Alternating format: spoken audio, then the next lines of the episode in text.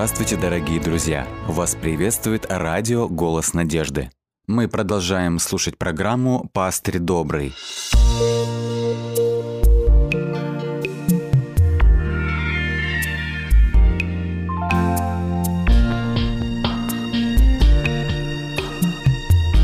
Программа «Пастырь добрый».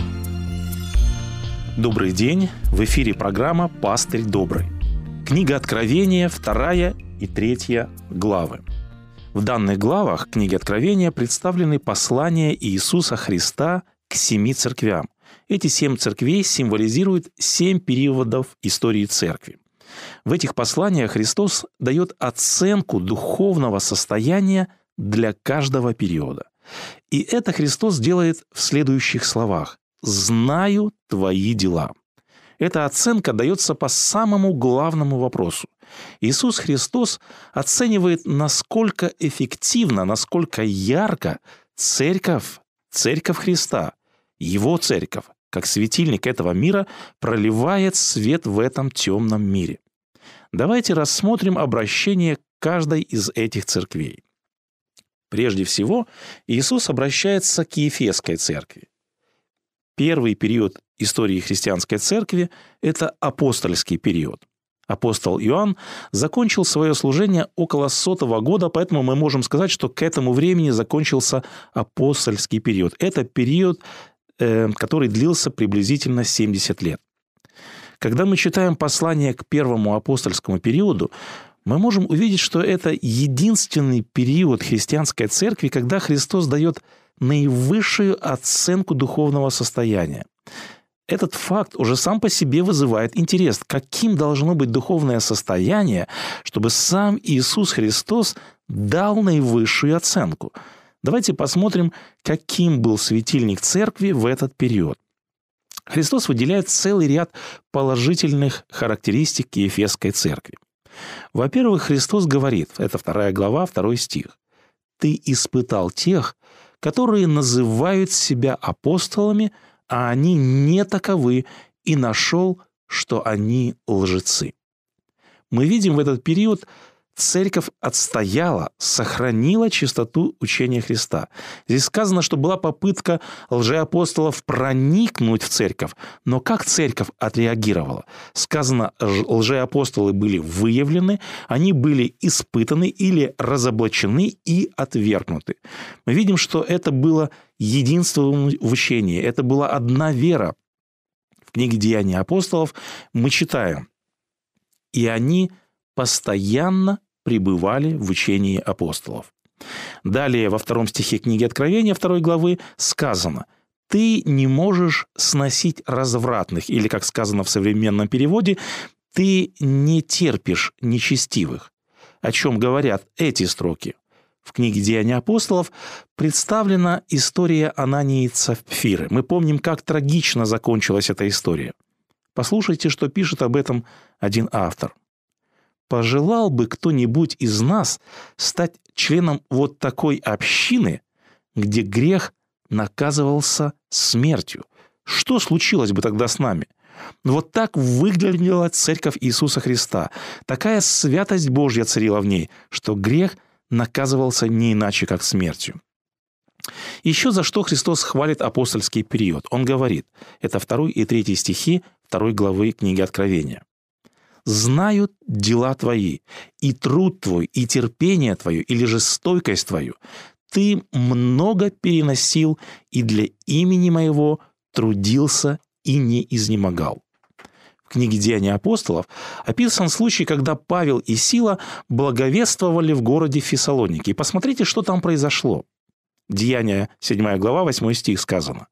«И присоединились к Павлу и Силе великое множество, но неуверовавшие иудеи, возревновав и взяв с площади некоторых негодных людей, повлекли Иосона, это один из членов церкви Физалоники, и еще некоторых братьев городским властям, крича «Эти люди, перевернувшие вверх дном весь мир, теперь уже пришли и сюда». Вы видите, какое влияние, какой масштаб миссионерской деятельности был в этот период. Фессалоникийцы говорят, эти люди, перевернувшие вверх дном весь мир, они уже и сюда пришли. Почему фессалоникийцы пришли в ужас? Потому что, когда появлялись христиане, это была неудержимая сила. Ей невозможно было противостоять. Это была реальная угроза их языческим культам. И я хочу заметить, что в то время христиан было совсем немного, и мы видим, что у них было очень большое противостояние. Но, несмотря на все это, за довольно короткий период времени Евангелие проникло во все уголки цивилизованного мира того времени. Обратите внимание на динамику распространения вести. Сначала евангельская весть как мы знаем, была проповедана иудеям, потом самарянам, потом весть проникла на юг, в Эфиопию, Египет, потом на север, в Сирию со столицей в Антиохии, затем была охвачена Малая Азия, Греция, Рим, Персия, Индия, затем Фракия, Скифия. Э, Ориген писал, что апостол Андрей дошел примерно до нынешней Абхазии и Крыма. Тертулиан спустя 70 лет после смерти Иоанна писал «Во всех местах прославляется имя Иисуса, который уже пришел и царствует». Это был триумф церкви. Об этом периоде в первой печати сказано так. «И вот конь белый, и на нем всадник, он вышел как победоносный, чтобы победить». Белый всадник апокалипсиса, победоносно шествовал и завоевывал сердца для Христа. Мы видим, что во всем это была образцовая церковь. Христос во всем их хвалит. Я хочу обратить внимание на то, что Христос отмечает у этого периода семь положительных характеристик верности. Он отмечает их дела – труд, терпение. Они не сносят нечестивых в своей среде. Они проявили бдительность и ревность, чтобы выявить и разоблачить лжеапостолов. Они проявили стойкость и непоколебимость, когда их притесняли. Ценные ли это качества? Бесспорно. То есть в ранней церкви все правильно, что касается доктрин. Все правильно, что касается того, во что они верят апостольская церковь сохранила чистоту свидетельства Христа и учения Иисуса Христа. Однако, несмотря на общее положительное состояние, хоть Иисус и дает хорошую положительную оценку церкви этого периода, но все же есть оговорка. Посмотрите, что говорит Христос. «Но имею против тебя то, что ты оставил первую любовь твою». Христос однажды предупреждал, по причине умножения беззакония во многих охладеет любовь. Христос указывает на очень важный момент. Он говорит, есть очень большая опасность, есть большая неприятность, есть нечто недопустимое – оставить, потерять, утратить первую любовь. Несмотря на то, что выше перечисленные характеристики важны – без любви все эти качества теряют свою ценность. Об этом мы помним, говорит и апостол Павел в своей известной 13 главе первого послания к Коринфянам. «Если я говорю языками человеческими и ангельскими, а любви не имею, то я медь звенящая и кимвал звучащий. Если я имею дар пророчества и знаю все тайны, и имею всякое познание и всю веру, так что могу и горы переставлять, а не имею любви, то я ничто. И если я раздам все имение мое, я отдам тело мое на сожжение, а любви не имею, нет мне в том никакой пользы. Это серьезно. Это наиболее неприятная болезнь. Потерять любовь – это значит потерять все. Иисус Христос сказал, «Потому узнают все, что вы мои ученики, если будете иметь любовь между собой». Провозглашать доктрины – тяжело трудиться для Христа и многое другое – это важно. Это миссия церкви. Однако первичная задача Христа – это сделать нас подобными Ему. И вот эта жизнь, измененная, жизнь христоподобная, она будет давать моим словам как раз-таки и силу. Только в таком случае мой светильник, наш светильник, светильник церкви будет гореть. Горящая практическая любовь – вот одна из подлинных характеристик Церкви Христа. В пятой стихе второй главы книги Откровения Христос продолжает и говорит, «Вспомни, где ты был, и вернись к прежним делам своим». Здесь Христос подмечает, что у Ефеса все же была вот эта христоподобность, была любовь небесного происхождения, вот эта высокая духовная планка, вот этот высокий духовный уровень. Давайте посмотрим, какой это был уровень, какие у них были дела. В книге «Деяния апостолов» сказано, 2 глава, 43 стих, «И много чудес, и много знамений совершилось через апостолов». Я хочу подчеркнуть, было много чудес и знамений. Это была живая церковь.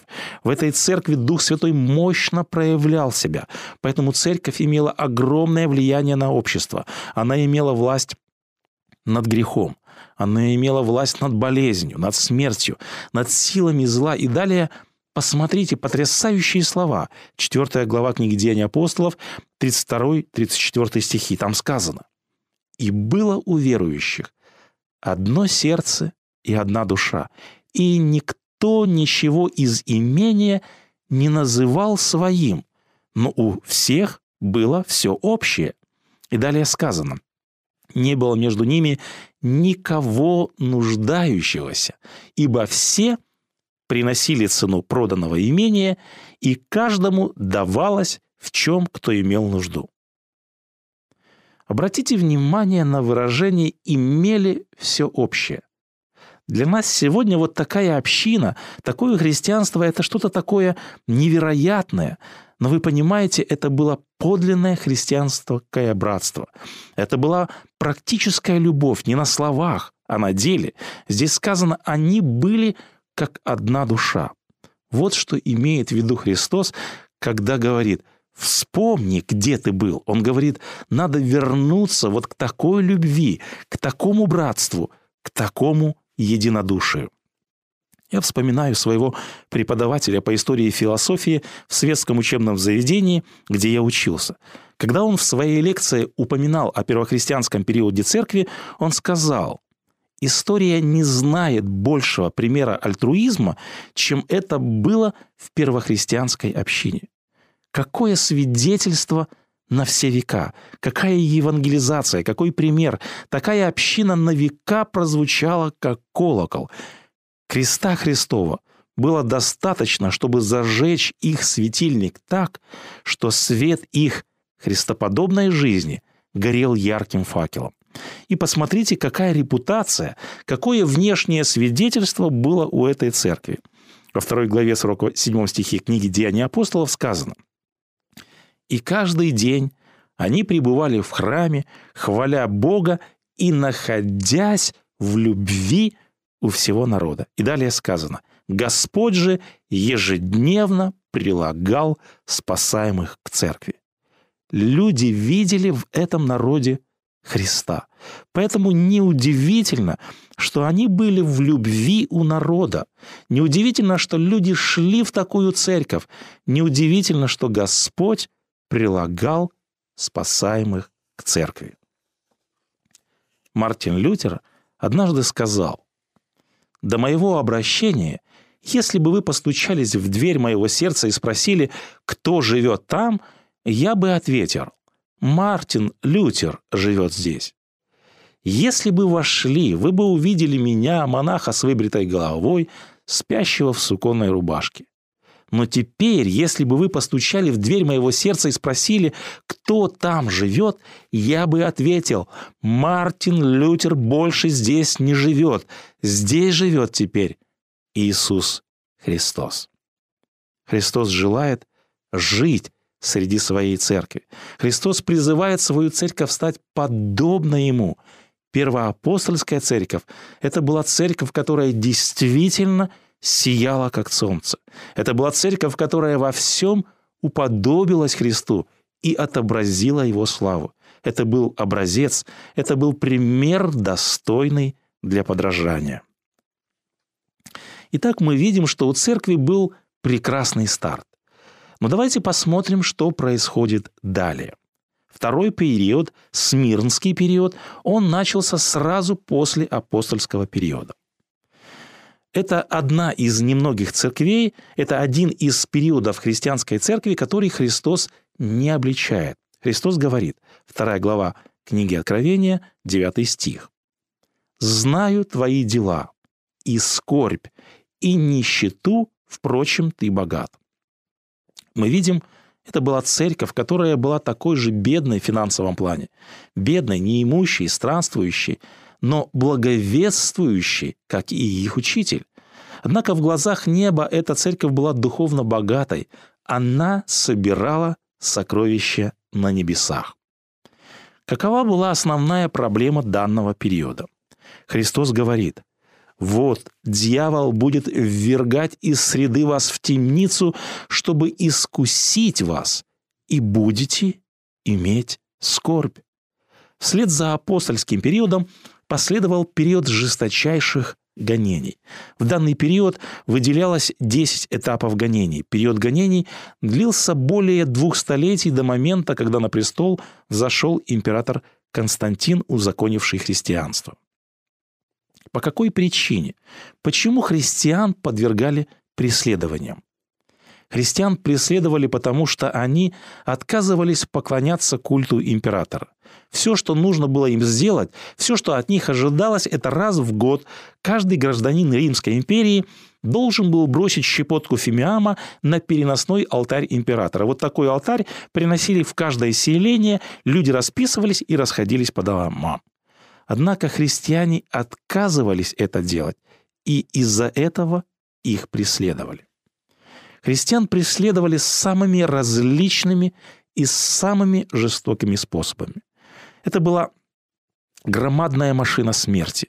Публичное убийство христиан считалось самым ярким зрелищем. Так, например, хроника пишет, что христиан облачали в заверенные шкуры, эти шкуры промазывали нефтью, и историки говорят, что целыми неделями Рим освещался не фонарями, а вот этими живыми факелами. Генрих Семирадский, известный русский художник, отразил данный факт в своей картине «Светочи Нерона». Я бы хотел зачитать отрывок из известной книги Генриха Синкевича «Камагрядеши». Зверей уже два дня не кормили, только дразнили их кровавыми кусками мяса, чтобы разжечь ярость и голод. С восходом солнца из цирка доносилось громкое, но спокойное пение. Чернь слышала его, изумлялась и повторяла «Это христиане». Мужских, женских, детских голосов, певших утренний гимн, было столько, что, по мнению знатоков, даже если бы отправляли на сцену по 100 или 200 человек сразу, звери вскоре устанут, насытятся и до вечера не успеют всех разорвать. Заскрипели железные решетки, и в единый миг Арену заполнила толпа фигур. Зрители принялись топать, свистеть, швырять порожние сосуды из-под вина, обглоданные кости и вопить «Зверей! Зверей!». Вой и рычание львов огласили амфитеатр.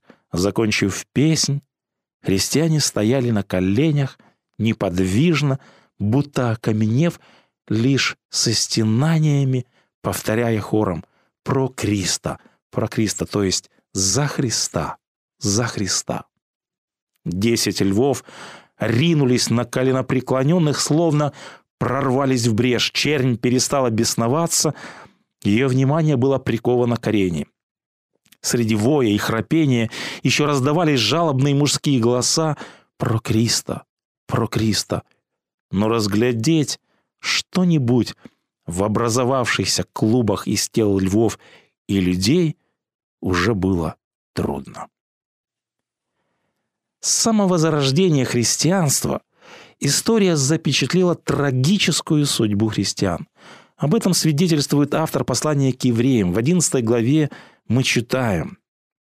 «Иные же были замучены, другие претерпели надругательство и побои, узы и темницу, были побиваемы камнями, перепиливаемы надвое, подвергаемы пытке, терпя недостатки, скорби, озлобления. Подобные строки сложно даже читать, не говоря о том, чтобы все это претерпеть, пережить. Последователи Христа в одни гонений стояли перед непростым вопросом. Есть ли смысл? Каков смысл отдавать свою жизнь? Ведь все знают, это же очевидно, что жизнь дана нам не для того, чтобы отрекаться от нее, а для того, чтобы пользоваться ею. Что помогало устоять мученикам за веру? В послании к евреям в 11 главе мы находим следующее высказывание. «Верою Моисей лучше захотел страдать с народом Божиим, нежели иметь временное греховное наслаждение, и поношение Христова почел большим для себя богатством, нежели египетские сокровища. Любой человек, любой из нас, если нам предстоит сделать выбор страдать или не страдать, что мы обычно выбираем? Естественно, мы пытаемся избежать страданий. К тому же египетские сокровища удивляют человечество до сих пор. Но текст говорит, что Моисей сравнил, Моисей взвесил и отобрал, как здесь сказано, лучшее. Возникает вопрос, почему страдания, почему поношение Христова Моисей почел большим для себя преимуществом, нежели несметное богатство, слава и неограниченная власть? Обратите внимание на то, что дальше скажет автор. Он говорит, «Ибо он взирал на воздаяние». Моисей глазами веры взирал далеко вперед, на неприходящее. Он взирал на перспективы будущей жизни. Верой он стал победителем в сложном испытании. И, как мы знаем, он получил воздаяние. Поэтому именно он, Моисей, сошел на гору, чтобы стать живой иллюстрацией, чтобы стать живым свидетелем того, что жертва ради Христа не бессмысленна. Об этом говорил и Христос ученикам. Нет никого, кто оставил бы все ради меня и Евангелия и не получил бы в веке грядущем жизни вечной. И уже в Нагорной проповеди Христос сказал, «Блаженны изгнанные за правду, ибо их есть Царство Небесное. Блаженны вы, когда будут поносить вас и гнать, радуйтесь и веселитесь, ибо велика ваша награда на небесах. Это ответ на то, почему путь к креста, почему путь самоотречения – это не бессмысленная жертва, почему лишение ради Христа – это преимущество. В книге Откровения в третьей главе сказано так побеждающему дам сесть со мною на престоле моем, говорит Христос, как и я победил и сел с Отцом моим на престоле его». Христос обращается к Смирнской церкви и говорит, «Не бойся ничего, что тебе надобно будет претерпеть. Вот дьявол будет вергать вас из среды в темницу, чтобы искусить вас, и будете иметь скорбь, но будь верен до смерти, и дам тебе венец жизни». Венец, который обещает Христос, это венец победы. Это венец Господь обещает дать каждому, кто верен Ему до конца. Послушайте, что писала однажды Вестница Божия о своем первом видении. «Когда мы молились, сила Божья сошла на меня. Мне показалось, что я окружена светом и поднимаюсь все выше и выше над землей. Далее Лена Уайт описывает то, что она видела и что она переживала, когда пребывала в видении в обителях неба. Любуясь великолепием всего места, мы старались вспомнить, мы пытались припомнить все самые крупные наши переживания. Однако они показались такими ничтожными по сравнению с превосходящей все земное вечной славой, окружавшей нас, что мы ничего не могли ответить, а только восклицали «Аллилуйя! Как просто попасть в вечность!»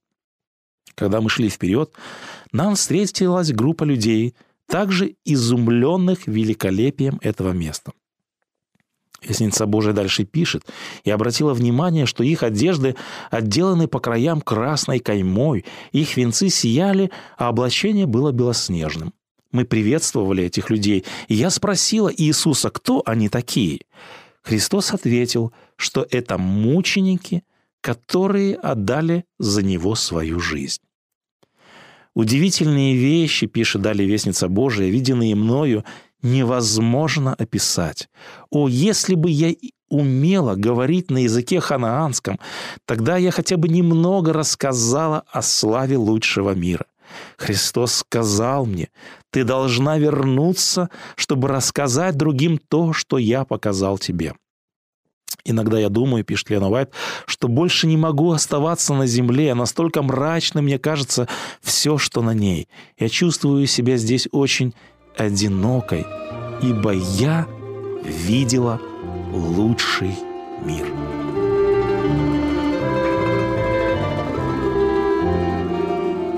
Дорогие друзья, вы можете оставить свои сообщения через WhatsApp и Viber по номеру плюс 7 915 688 7601 или позвонить нам на бесплатную линию, которая работает на территории Российской Федерации. Номер 8 800 100 ровно 1844. 8 800 100 ровно 1844.